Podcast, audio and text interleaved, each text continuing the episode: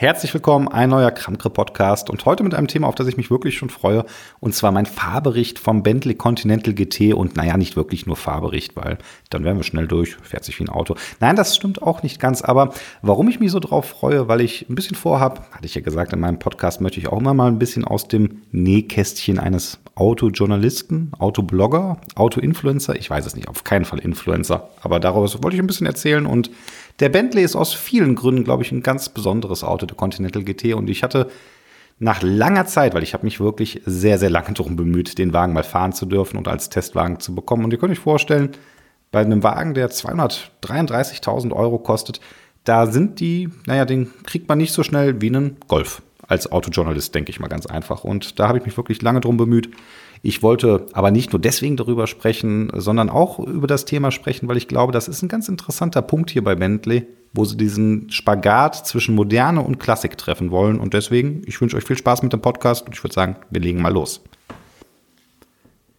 Wenn ihr euch für Autos interessiert und die Chancen stehen eigentlich gar nicht so schlecht, wenn ihr den Podcast eingeschaltet habt, dass ihr euch für Autos interessiert, dann ist euch der britische Automobilhersteller Bentley wahrscheinlich ein Begriff.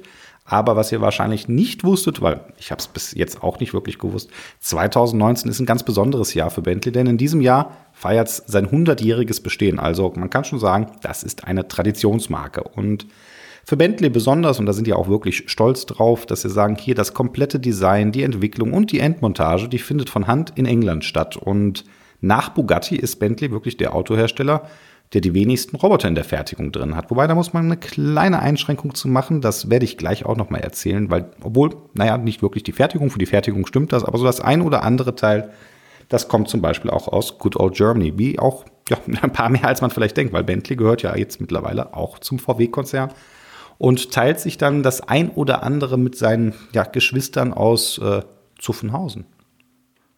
Das erste, was euch auf jeden Fall ähm, ja, ins Auge sticht, wenn ihr davor steht, der Wagen. Also ich persönlich würde sagen, das ist wirklich eine Skulptur auf Rädern. Also der ist, der Kühlergrill zum Beispiel, der ist einfach massiv. Und ich weiß nicht, wenn ihr nachher ein bisschen Zeit habt, dann bei den Show Notes findet ihr auch den Link zu mir ins Blog wieder. Und da habe ich auch noch ein paar, ja, wie ich finde, ziemlich gute Bilder reingestellt. Und das äh, darf ich tatsächlich so sagen, weil die Bilder habe ich nicht selbst gemacht, sondern die hat wieder mein Kumpel, der Jonas, gemacht, der ich kann es nicht anders sagen, wirklich klasse Bilder macht. Ich möchte jetzt nicht sagen, das ist bei dem Wagen nicht so schwer, weil der ist wunderschön, aber, und da ist ein Punkt, auch nochmal so ein bisschen aus dem Nähkästchen geplaudert, Fotoshootings mit Autos, weil man möchte ja, wenn ich so einen Blogartikel schreibe, dann soll das ja auch mit schönen Fotos drin sein und, naja, anders als, ich will jetzt nicht bashen, aber ich will, sagen wir mal so, ich lege halt darauf schon Wert, dass es Fotos oder Fotos sind, die man nicht schon zehnmal gesehen hat, wenn man einen Wagen googelt. Und deswegen ist das für mich und für den Jonas immer ne, ja, doch eine zeitintensive Sache, so ein Fotoshooting zu machen. Und jetzt bei dem Bentley war es tatsächlich ein Fotoshooting an mehreren Tagen und ich weiß nicht, wie das bei euch ist oder ob ihr das schon mal gemerkt habt, aber manchmal so, es ist ja ein bisschen einfacher als mit Menschen, weil die Autos bleiben wenigstens ruhig stehen, wenn man sie fotografiert, aber man will doch dann irgendwie ja die Schokoladenseite des Autos treffen und das ist gar nicht immer so leicht oder dann auch so tatsächlich auf einem Foto einzufangen, wie der ja, Wagen dann auch später tatsächlich, ähm, dass er auf dem Foto so wirkt wie in der Realität. Das ist manchmal ganz schön schwierig. Und jetzt bei dem Bentley auch wieder, weil der ist doch aufwendig gebaut und hm, der sieht in echt sehr, sehr imposant aus. Und ähm, was zum Beispiel so imposant ist, deswegen geht unbedingt später mal auf die Show Notes, guckt euch ein paar der Bilder an dieser Kühlergrill vorne, dieser massive Drahtgitter-Kühlergrill, der wirklich dann auch noch verchromt ist, äh, weil man ist ein Luxusauto, da brauchen wir nicht drüber sprechen. Und ähm, den kriegt man, also wenn man davor steht, ich will nicht sagen, dann wird man von dem Kühlergrill da ein bisschen, ja, erschlagen ist das falsche Wort, eingesogen trifft es vielleicht schon besser, weil der wirklich groß ist, wie ihr euch jetzt vorstellen könnt. Und ähm, der ist wirklich dann auf den Fotos später ja ein bisschen schwer einzufangen, aber ich denke, wir haben einen ganz guten Job gemacht und ähm, das ist auch so eine Sache. Also jetzt, bevor wir überhaupt jetzt darüber sprechen, wie der Wagen im Inneren aussieht, können wir wirklich noch ein bisschen drüber sprechen, wie der außen aussieht und ähm, das, was daran auch dann teilweise sehr kompliziert war zu bauen, weil es ist halt einfach ähm, ein aufwendiges Auto zum Beispiel ähm, eine der Sachen, also jetzt kurz noch zum Drahtgitterkühlergrill. Das ist auch so eine Sache, die fand ich bei Bentley. Wir hatten ja gerade schon mal gesagt, so ein bisschen möchte ich über diesen Spagat zwischen Tradition und Moderne sprechen. Und da ist äh, Drahtgitter, Kühlergrills, das haben eigentlich ja mittlerweile wieder alle Bentleys. Ähm, wobei man sagen muss, es gibt noch den Mulsanne, der hat dann noch so ein, ja, so ein kühler, kühler Grill, ähm, ich sag mal fast wie Säulen, wobei selbst da ist dieser Drahtgitter-Kühlergrill hinten drin und der kommt aus den ja Rennsport fokussierten Anfängen des Unternehmens. Also die hatten früher, als äh, Bentley angefangen hat und da war das wirklich eine, ja, ja eine Rennwagenschmiede auch.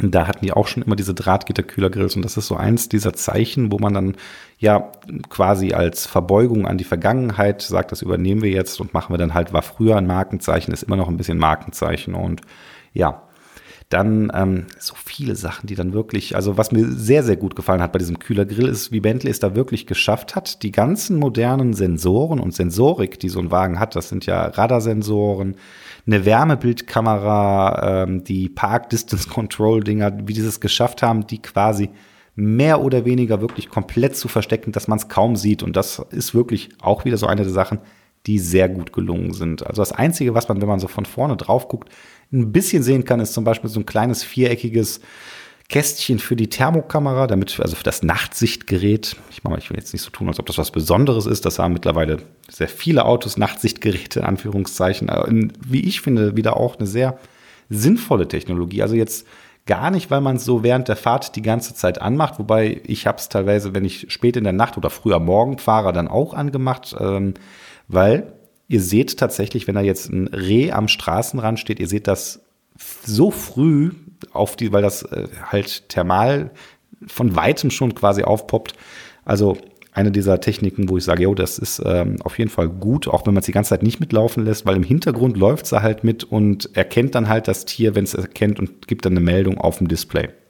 Bevor ich jetzt mit euch über Sachen wie Displays und sowas rede, noch kurz zwei Details oder zwei Sachen, die man schon sehen kann, wenn man nur von außen vor dem Wagen steht. Und eine dieser Sachen ist zum Beispiel die LED-Matrix-Scheinwerfer. Die sind das sind Kunstwerke fast, kann man andere. Oder ja, Kunst doch, also die sind so aufwendig.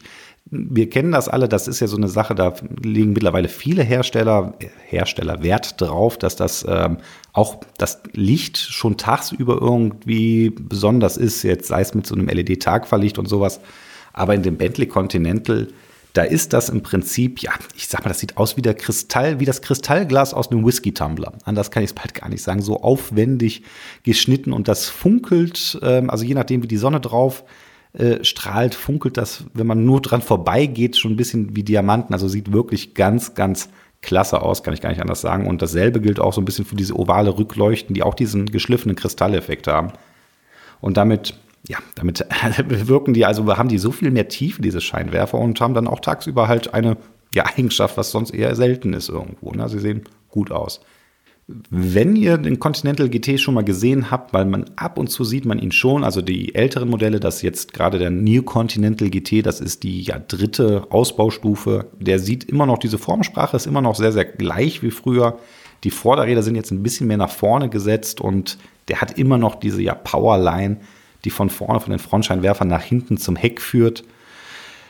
Eine Sache in dieser ganzen Seitenansicht, die, ähm, die ich erstmal nachlesen musste, ist tatsächlich, wie komplex diese ja, Karosserie gefertigt ist. Und das ist so eine der Sachen, die, ähm, ja, wo Bentley auch der erste Hersteller laut eigener Angabe ist, wo die gesamte ähm, ja, Seite quasi mit dieser Superformed Technology funktioniert. Und das müsst ihr euch mal vorstellen, das ist eine Technologie, die kommt ursprünglich ja aus der Entwicklung von Kampfflugzeugen weil sie da ja auch scharfe Kanten und komplizierte Formen teilweise haben. Und damit man das hinbekommt bei den Kampfflugzeugen und dann natürlich bei leichtem Material am besten auch noch, nämlich jetzt Aluminium, dann hat man halt ähm, ja ein Verfahren gewählt, was man ja fast schon ein bisschen ja sonst aus der Kunststofftechnik her kennt. Und zwar das Aluminiumblech, das wird auf eine Temperatur kontrolliert auf von fast 500 Grad erhitzt. Und dadurch wird das Blech halt verformbar und kann dann in der Maschine mittels Gasdruck oder auch Vakuum quasi an die Form angepresst bzw. angesaugt werden. Also die Technik selber ist nicht neu im Automobilbau, aber hat man in der Vergangenheit eigentlich nur für Radkästen eingesetzt. Und jetzt halt mit dem Bentley Continental GT, der erste Serienwagen, dessen komplette Seite mit diesem Verfahren hergestellt wurde. Ähm, hier übrigens auch eine dieser Sachen, das ist, äh, fand ich ganz witzig, als ich bei Porsche in Leipzig war, da ähm, in der Qualitätskontrolle auch ein eigentlich spannender, vielleicht soll ich da auch mal drüber erzählen, das war auch ein wirklich spannendes ähm, ja, Meeting oder ein spannender Tag, Qualitätskontrolle bei Porsche. Da habe ich halt auch gesehen, da werden halt auch diese Formteile in dieser Superform Technology für den Bentley mit den Maschinen und den Robotern halt in ja, hergestellt und dann nach England verschifft, um dann da zusammengesetzt zu werden. Aber nichtsdestotrotz, dadurch bekommt der Wagen schon in der Seite einfach, ja, mit diesem hohen Fertigungsaufwand, der da getrieben wird, also ich würde einfach, also ich finde ihn wunderschön. Ich meine, das ist was Hochsubjektives, brauchen wir nicht drüber reden. Was dem einen gefällt, muss dem anderen nicht zwangsläufig gefallen, aber der Bentley ist für mich halt auch so einer dieser Wagen, die man, den man sich sehr lange angucken kann. Also egal von welcher Richtung oder wo ich gerade stehe, man guckt ihn sich an und sieht dann doch noch mal irgendwie so ein Detail oder es fällt dann einem ins Auge, was man vorher so noch nicht vielleicht gesehen hat.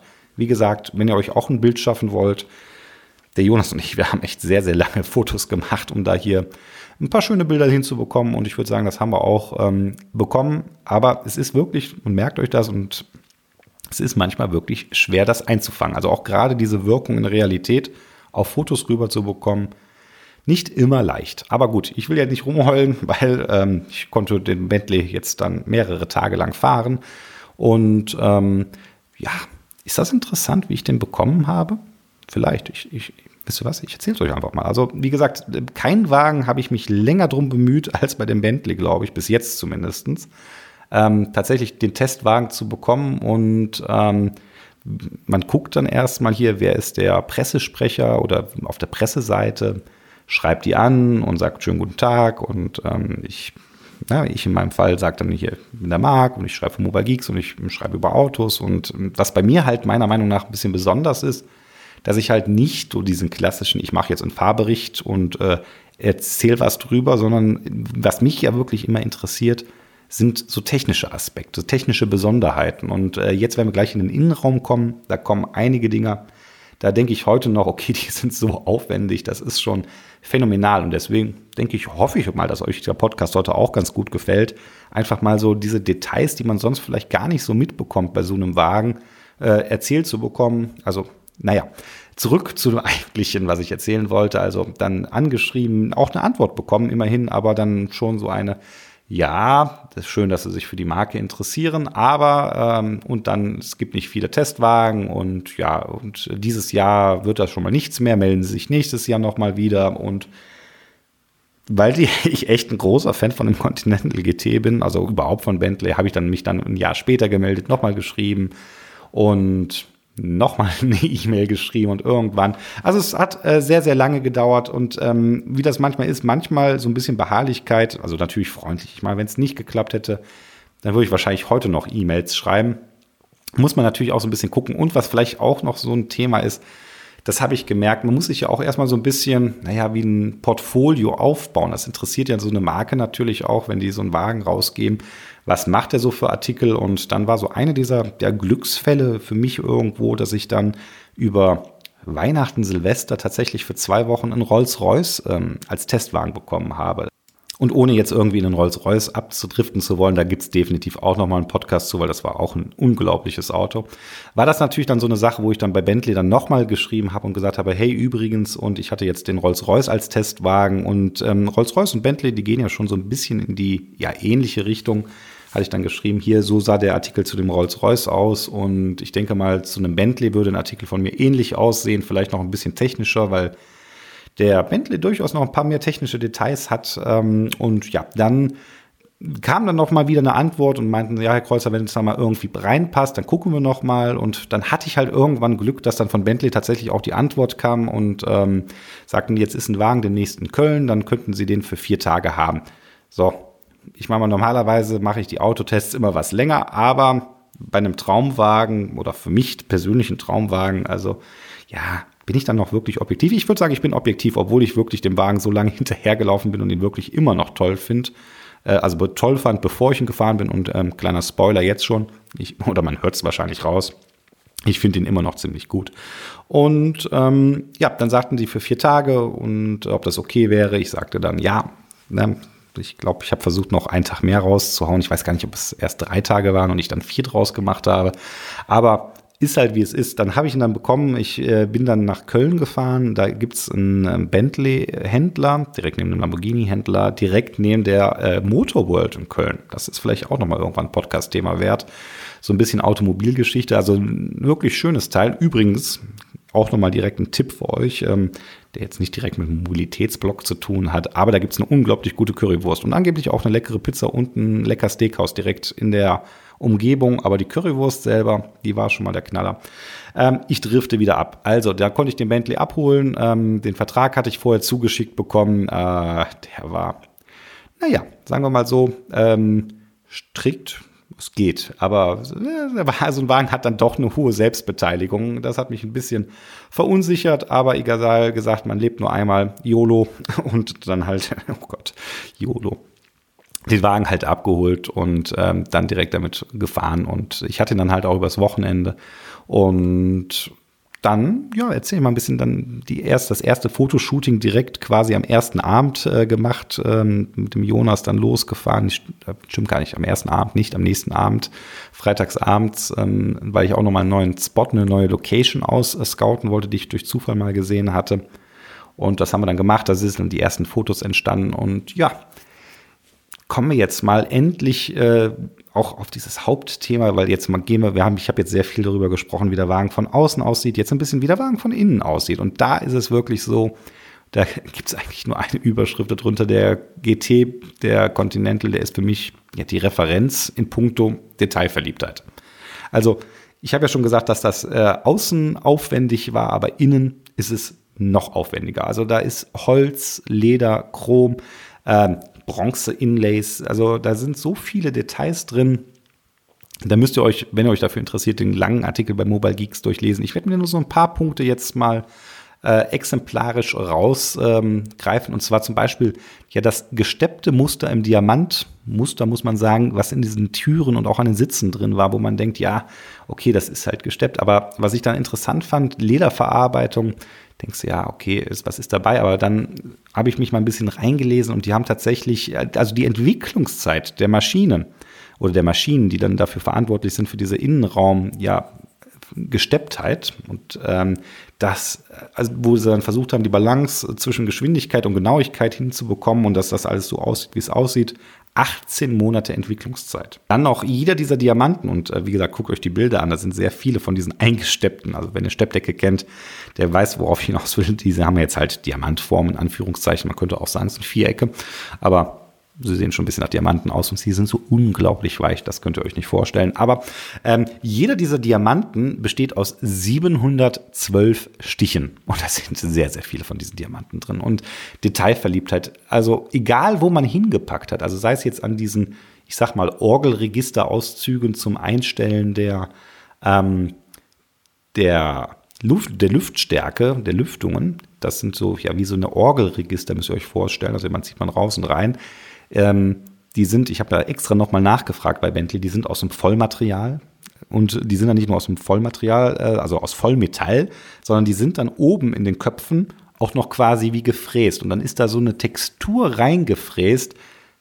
Ganz, ganz wild. Also, wenn, sobald ihr das anpackt, merkt ihr das. Das kann man, also es ist so schwer, das in Worte zu fassen, aber es fühlt, man merkt es beim ersten, also wenn man blind hinpackt und dann so ein bisschen spürt, dann dieses ja leicht raue, fühlt sich also wirklich super gut an und dann nicht nur an diesen Orgelregistern, sondern auch an Sachen, wo man zum Beispiel überhaupt nicht mit rechnet, am Blinker oder hier auf der rechten Seite hier am Scheibenwischer. Die Enden, die sind dann auch mit diesem ja, gefräst, reingefrästen Muster drinnen und ähm, teilweise dann noch solche verschiedenen Elemente, die ja nochmal zusätzlich, als ob das nicht schon reichen würde, dass die aus dem Vollmaterial raus sind, nochmal solche Bronze-Inlays drinnen. Und ja, ich hatte schon gesagt, sehr, sehr viel Holz. Und jetzt kommen wir zu diesem Punkt, wo ich sage, dieser Spagat zwischen ähm, ja, traditionellem und jetzt dem modernen, weil das System hat zum einen das, ähm, der Tacho komplett digital und in der Mitte selber auch nochmal ja ein Multimedia-System ähm, mit 12,3 Zoll großen Display äh, mit Connected Apps, die konnte ich leider in der Kürze der Zeit nicht testen. Und ich hoffe wirklich, dass ich das nochmal irgendwie hinbekomme, ähm, da vielleicht nochmal einen Testwagen zu bekommen. Ähm, Jetzt auch wegen diesen Connected Apps, äh, weil das ist schon ein System, ich glaube ganz ehrlich, ähm, in der Preisklasse wollen die Leute da schon etwas haben, was gut funktioniert. Ich meine, das System, wer es sich auskennt mit Autos, der sieht da gewisse Ähnlichkeiten zu dem System, dem PCM-System von Porsche, ist aber doch äh, dann auf dem Bentley halt angepasst. Also die Schriftarten und sowas, das sieht alles nochmal ein bisschen ja, anders aus. Und ähm, ansonsten das System selber funktioniert äh, extrem gut, äh, hätte auch theoretisch. Wisst ihr, woran ich festmache, ob ein System sehr gut funktioniert oder nicht? Ganz einfach, nämlich an der Tatsache, ob ich ja, ähm, ob ich mein iPhone oder mein äh, Android-Phone anschließe und dann Apple CarPlay oder Android Auto benutze. Wenn ich das nicht mache, dann ist es meist ein gutes System und das System im Bentley, das war gut. Aber der eigentliche Knüller oder Knaller ist, dass sie hier gesagt haben, okay, dieser Spagat, den haben sie hier mehr als wörtlich genommen. Das, und zwar, wenn der Wagen aus ist, dann sieht man das Display gar nicht. Also nicht, weil das Display aus ist, sondern stellt euch eine Art Toblerone, also so einen dreieckigen, ja, ja, Zylinder kann man nicht sagen, also so ein Toblerone vor. Und an jeder dieser Toblerone-Seiten ist was anderes. Also es gibt einmal die Furnierseite, wo dann, wenn der Wagen wie gesagt aus ist, dann einfach nur das Holz zu sehen ist. Wenn ihr den Wagen anschaltet, dreht sich das einmal und dreht auf das Display, wo ihr dann hier digital alles mitmachen könnt. Und wenn ihr jetzt was länger unterwegs seid oder ihr sagt, ich wisst, wo ihr hinfahrt, dann könnt ihr auf eine spezielle Taste drücken und dann rotiert dieses System halt nochmal, diese Toblerone quasi, es fährt so ein kleines Stück zurück, dreht sich, lautlos natürlich, und nach vorne kommen dann so drei analog eingefasste Systeme äh, für die Temperatur, ein Kompass und eine Stoppuhr.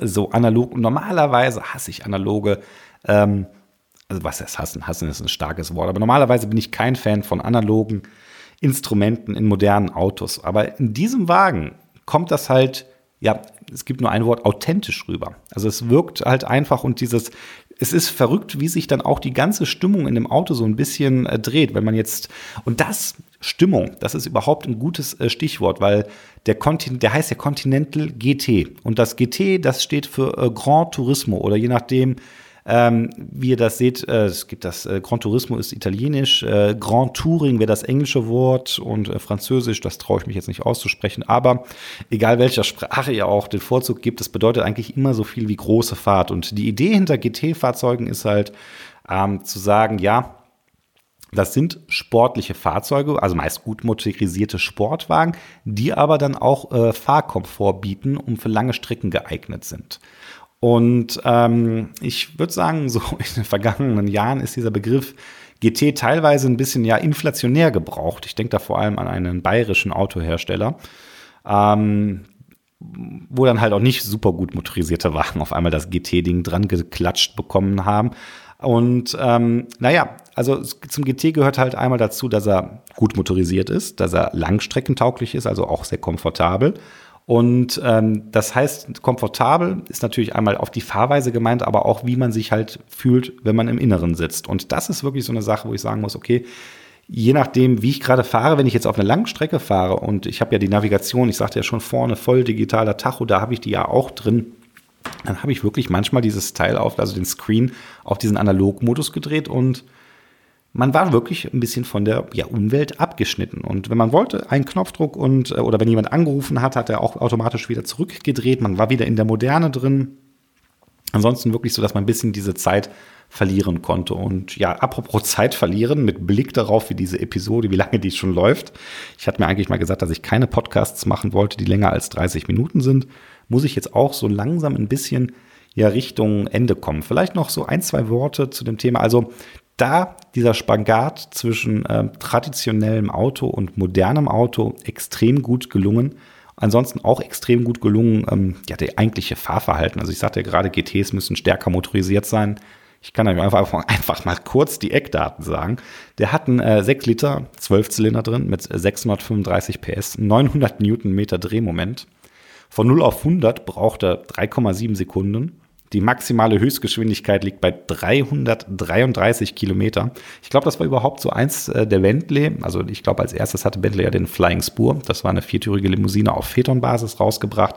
Das war damals die schnellste Serienlimousine. Ich bin mir gar nicht sicher, ob es das immer noch ist. Ähm, und jetzt, wie das für den Continental GT ist oder nicht. Ähm, so ein großes, luxuriöses Auto hat natürlich auch irgendwo seinen Preis im Gewicht. Äh, Leergewicht 2288 Kilogramm, aber bei der Leistung W12, der der hat das schon rausgehauen. Wobei, wenn man dieses so hört, 0 auf 100, 3,7 Sekunden. Allrad hatte auch serienmäßig, der Zwölfzylinder.